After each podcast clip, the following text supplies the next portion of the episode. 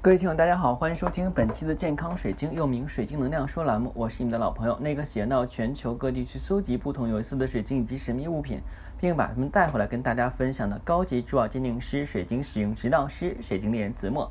欢迎收听我们本期的节目。呃，今天呢其实是录制了一期特别期节目。刚刚呢我是从一个沙龙活动结束回来，呃，沙龙活动呢是死亡咖啡馆啊，那个好像是。在上海、武汉都有，然后在我们所在城市的话呢，一直这个呃朋友在坚持去办着，每周四每个月的月底的周四都会办一期。其实的话呢，就是分享大家对于死亡的看法。因为我学这个安宁照护，或者叫舒缓医疗，或者叫临终关怀，已经差不多三年了，所以这种活动有时候有会参加。因为毕竟主办者的话呢，是我一个好朋友，也是我安宁照护的一个培训班的同学。今天到那儿以后的话呢，感觉氛围还好。当大家开始分享那些对死亡的经历的时候，我就有点说不上来了，因为这是一种悲伤的力量的宣泄。其实我是想去感受一下正能量去的，没想到感受到了悲伤的力量。嗯，在期间的话呢，由于我们也都是有有低消嘛，低消的话一人四十四，他是在参加活动时候是免费的，但整个的话场地费会给人家一个场地费。嗯，包含了一些点心，还有就是一杯咖啡。那咖啡的话是拿铁，一喝就喝出来了。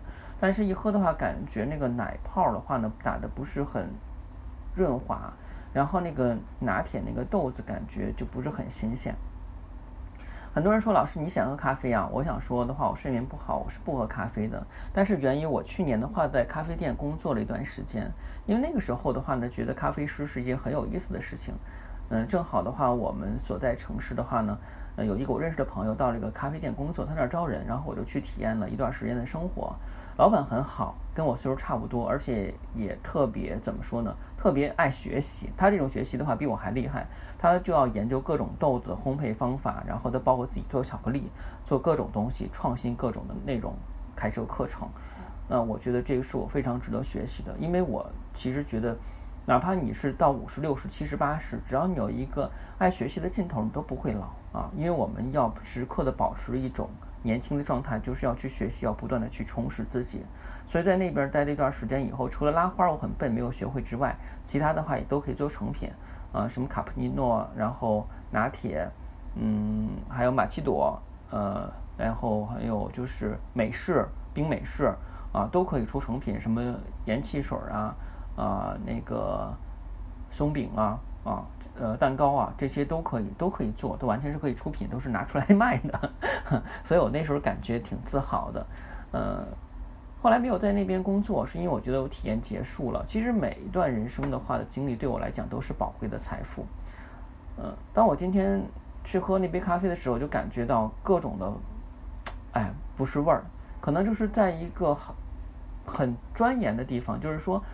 地方可能不大，那咖啡店没有我后来去今年参加活动咖啡店地方大，可能也就是它的五分之一大小，但是完全能够感受到两种截然不同的咖啡。一种的话呢是卖情怀，就是哎环境很好很不错，但是里边的东西我就不说什么了。另外一种的话呢，可能地方小啊，但是它很去钻研。里边的内容，这就是为什么我直以来就没有停止去学习，包括学习水晶啊、神秘学，还有其他的一些科学和一些呃灵性的知识，因为我觉得这样的话呢，能够把我们的课程完善的更好。那不能说长话短说，刚才又唠了一个大货车话啊，那可能这是今天比较亢奋，喝了咖啡多。今天呢，其实是嗯，为了去给两。两个听友做解答啊，呃，这两个听友的话呢，也是我们忠实老粉丝、忠实的老顾客啊。呃，第一个的话呢是这样的，因为他前不久的话呢，从我这边选择了那个原矿的水晶柱，他真的是很喜欢原矿，因为原矿能量很大，而且他也能够感受到晶石的能量。他经常的话呢，会把这些原矿水晶放在手里把玩。今天呢，给我拍了一张照片，说老师，我的晶柱断了。然后我说怎么回事？他说我开车的时候一直拿着，等我下车关车门的时候，因为那个金柱比较长，然后的话呢，关车门的时候给挤了一下，所以就断掉了，然后都觉得很伤心。他说这个这个金柱到我手里边没超过三天呢，我当时立马一个感受就是，金柱在提醒他啊，因为我们都知道开车的话呢，如果你走神儿或做别的事情的话，是很危险的啊。虽然有的时候我们经常自己自己是老司机啊，但是稍一不留神的话，可能你或者说是周围的人就会受到伤害。我们的晶石本身来讲的话呢，跟它的主人是有一定的联系跟能量链接的。在我们很多中国人的传统思想里边，玉它是可以替人挡灾的。而且我还听过这么一个说法，说如果出了灾祸以后，身上带的玉碎了或坏掉了，那替人挡灾；如果说啊这个玉没事儿，那人可能就有问题了。而且我还真的听说一些朋友的亲身经历，甚至他们亲戚的事儿，就是人没在了啊，然后玉好好的。那这种玉是断然不能再要了啊，就说明的话是有些问题。那我们的水晶其实的话也是来自大地之母的馈赠，包括玉也是。那水晶也是会给人传递能量的。在很多年前，我曾经跟大家分享过，一个大学老师曾经在我这边选择了一个水晶柱，但是他选择之后的话就感觉很头晕啊，应该是水晶醋。因为我做那时候刚开始做水晶这块儿没有太长时间，呃，做的时候。也没有发现过这种情况。一个好好的水晶簇，他看了视频以后就会很头晕、很难受。但是呢，我说这应该是晶石根的感应。他选择晶柱没多久呢，他的前夫有次叫他去散步，他当时的话呢就是非常不舒服，就是不想出去。平时的话也会跟他前夫散步，因为虽然两个人离婚了，但是两个人感情还是就是友谊很好。他明天没有去，没有去的话，他前夫然后就遭遇了不幸，然后他就很痛苦。他说我那时候要在的话，可能能避免。我说不是，我说如果你要去的话，可能你们两个人都不行了啊。所以有的时候的话呢，晶石会给我们传递一些信息，包括刚刚我在回来路上的话，我们也有一个老粉丝啊，铁粉跟我分享说，之前的话呢，就是请了一个貔貅给他的朋友，他的朋友的话呢，跟他关系很好，但今天的话也是出现了一些小意外，他就问我说，老师，他出了意外了以后，是不是也是帮他挡灾了啊？或者说是这个他也守不住财？那我觉得这两个问题，就是第一个问题的话呢，那个人开车的时候拿着金柱，我当时就严厉批评那个学生了。我说你开车时候拿金柱是不行的，因为首先你的专注力和注意力是在你手里边金值上，而不是前方来来往往的行人还有车辆。如果稍不留神，那个金柱很小，你拿稳掉上以后，你会干嘛？第一，下意识反应去下面捡，在一低头的过程中，哪怕是零点零一秒，可能的话你就会出现事故。我说这个是绝对不允许的。他现在能够提示你的碎了，就要告诉你以后就不能够开车的时候手里把玩一颗晶石，这是不行的。对于第二个朋友呢，我想跟你说啊，我们都要相信能量守恒定律啊。一个人的话，财富他守住守不住的话呢，第一是跟他的姻缘有关系，第二的话也要跟他所赚的这个钱的来源有关系。有的钱是善业的钱，有的钱的话可能是来自于不善业的。啊，我跟很多的这个听友说过，从我们家选择东西的话呢，一定要注意一点啊，就是尽量不要杀生啊，不要杀生。那我记得好像昨天又看了一个新闻吧，就说是有一个老太太七八十岁，然后挣了几百万，然后投资被垮掉了，然后一看老太太从事什么业，她是天天杀鸡啊，是屠屠宰行业，然后有人评就评论了，说是杀生太多，这个我们不做评论，但是有一点的话呢，就是我们。离不开万物的法则，就是因果规律，还有能量守恒定律。也就是说，你获得什么的话，你一定要付出一部分的能量出去。如果光索取，不付出是不行的。同样的，光付出不索取的话呢，也有悖于能量法则。有人说的话，那我们讲奉献，不就是应该光付出不索取吗？的确是这样，你要有这种大爱的心。但是作为我们社会上的人来讲的话呢，如果你只是光做公益，你很难。一直支撑下去，因为还是要有一个能量循环。那就好比方说，你有一缸水，周围的话干旱了，然后你拿着一缸水去源源不断的给别人，但是你这张水没有办法把它填满，那很快这个水缸就干涸了。你还有什么能力跟精力去帮助别人呢？那就没有了。所以我们要注意一点啊，就是在我们去做事情的时候的话呢，要考量能量守恒定律跟因果规律。因果规律只要是我们不做良心的事情，这很重要。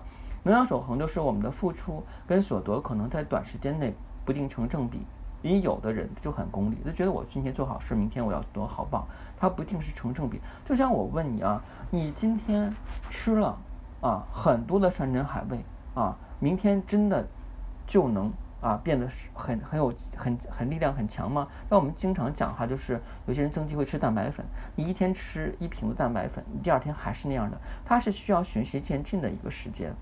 就像我之前讲过一个故事，肯定很多人在小的时候听过，就是有一个国王，他呢生了一个公主，然后呢他就希望公主能够一夜长大，为此的话呢昭告天下说谁能够让公主一夜长大，会分国家一半的财产给他。但很多人都失败了，被国王给砍了脑袋，杀了头。唯独有一个人来了以后说，我会完成这个心愿，但是有一个事情，就是我要对带公主去山上采草药。啊，一边采草一边给他服，所以的话呢，我可能要离开一段时间。你要是能够答应的话呢，哎，我愿意去做这个事情。后来国王说：“那你带走吧。”他就把公主带走了十六年。十六年回来之后，国王一看，哎呀，我闺女长得这么大了。他忽略十六年的一个时长，因为他当时的孩子是从那个婴儿状态给抱走的，回来以后完全成了一个亭亭玉立的一个大姑娘，所以他觉得啊，这个是啊这么快。他忽略了时间，所以有的时候我们经常讲啊，欲速则不达。当时我们在去选择水晶的时候，可能我们会怀有一定的思想想法，然后需要得到一定的回馈，但是是需要一个时长的时间的经历。就像你如果得感冒的话，也不可能今天感冒了以后吃了感冒药马上就更好，它可能会慢慢缓解，或你睡上一夜，这已经很不错了。有些人可能感冒三五天或时间更长，这是需要一个时间的。另外就是我们讲啊，这个。所有的事情刚才讲了，有一个能量守恒法则。当你失去的东西的时候，可能你就会有其他方面不足；当你获得的时候，可能就会有一部分能量的去失去。所以这一点的话，我们作为一个水晶爱好者或学习来者来讲的话呢，是要去接纳。还有就是水晶会给我们一些提示。水晶的提示可能有些时候会在梦境里边以一些不同的形式来传递，包括我之前讲过，水晶当你有些触碰的时候，水晶会可能给你针刺的感觉，或者说是一些不舒服的感觉啊，因为我们人完全的话呢会体会一种很舒服感觉。就我们讲哈，如果一个人经常让他去做足安足疗啊什么的，他会觉得啊这已经习以为常了，偶尔做一次会觉得很放松，但你经常做就会习惯啊。当我们的人啊。再去感受美好的时候呢，他可能就觉得这是顺理成章的。当他在生病的时候，就会回想出，哎，我当时健康的时候是怎么样。所以水晶往往给你的刺激是给你带来一些痛苦的、不愉快的回忆，而这部分回忆就是让你引起警醒的。如果你所持有的水晶突然给你这个不愉快的瞬间回忆，或者说不愉快的这种刺痛感，那你就要去注意这段时间发生一些事情，你是否有些东西需要注意？有些东西的话是需要。去改良，什么叫改良？就是可能我们在做一件事情，这件事情对我们有很大的益处，但是可能会伤害到别人。只有水晶可能会去警醒你，而会水晶会无缘无故的突然断裂，啊，或者说突然丢失，都是一种暗示。这种暗示的话呢，就看你怎么想。如果是一大大咧咧，哎，哎呀，坏了坏了吧，然后这个新的旧的不去，新的不来啊，或者说这个东西丢了话跟我没缘分了，或者这个丢了很正常，我没装好，那你没有引发你的警醒。那如果你听了我这期节目的时候有这些事情的话，你要去敏锐的观察。因这段时间的话呢，我们可能就要更加的小心跟注意。还有关于就是这个挣钱多守不住财的问题，挣钱多守不住财的话呢，有两个方面。我们讲了能量守恒定律，那他挣钱很多，那他肯定也要花很多，花很多钱的话呢。就是要跟他这部分挣的钱所匹配，有一部分钱是来自于他正常薪水所得，有一部分人说我做兼职啊，啊，我做其他的行业做副业呀，或者是做一些投资理财呀，挣的钱多。那这部分钱的话呢，在我生命中的话呢，是要把它花掉的。那如果你花不掉的话，可能你就会怎么着？啊，有些人的话可能就是身体会出现状况呀，或其他的一些状况。所以当有这种问题，你要考量你所花的这笔开销。对你和对他人是不是有害？这是第一点啊。为什么这么讲？你比方说，你拿到了一笔额外的收入，然后的话呢，去请客吃饭，群吃海鲜，造成了很多杀生。那这种的话呢，花销对你以后会不好。那另外，如果你是挣了很多，然后的话呢，你比方说给家人买东西呀，买补养品呀，孝敬老人呀，啊，或者说给自己的子女报这种学习班呀。啊，或者给自己的老公啊买一个啊新的领带呀，或者衣服呀，给自己买个漂亮的首饰啊。那这些的话呢，在不浪费的情况下，合情合理情况下的话呢，不是你所怎么说的，我们讲守不住财的原因。其实当你看到一个东西，你去想选购它的话，就说明它跟你还是有一定的缘分的。我们要遵守因果规律法则，但是有一点要注意，我们尽量不要拿今天的、明天的钱去赌今天的窟窿。这就是我经常去讲，你们不要去做借贷的这种，比方说我刷透支信用卡呀、花呗借呗啊这样的啊，因为这就是源源不断的窟窿，因为你用了。其他的钱你是要还上去的，而且还有利息。从本质、从表面上来讲的话呢，它就是一种行为，会刺激你的消费。从本质上来讲的话呢，你就会觉得你会很紧张，因为在潜意识的压力就是说我借了人钱，我要去还的。当你刚还完以后，你会觉得，哎呀，我还是再去花一点吧。啊，我会觉得自己心里好受一点，这是一种叫恶性补偿啊。这种恶性补偿的话呢，我不希望我们所有的听友，包括我们的这些朋友们啊，有这样的经验。如果现在有，那请马上制止啊。因为这些年的话呢，除了有做水晶，我一直想把一直在做，不是想把一直在做水晶、心理学、灵性，包括我们的躯体疗愈、医学。啊，还有物理学的东西的话融合到一起去，然后形成一个完整体系跟大家去分享，包括我们的神秘学理解啊。那今天要跟大家分享的就到这儿了啊。如果你喜欢天然水晶或神秘物品，不妨订阅喜马拉雅健康水晶之后从头开始收听啊。呃，时间不早了，希望大家不要熬夜啊。我待会儿要看会儿书，谢谢大家，再见。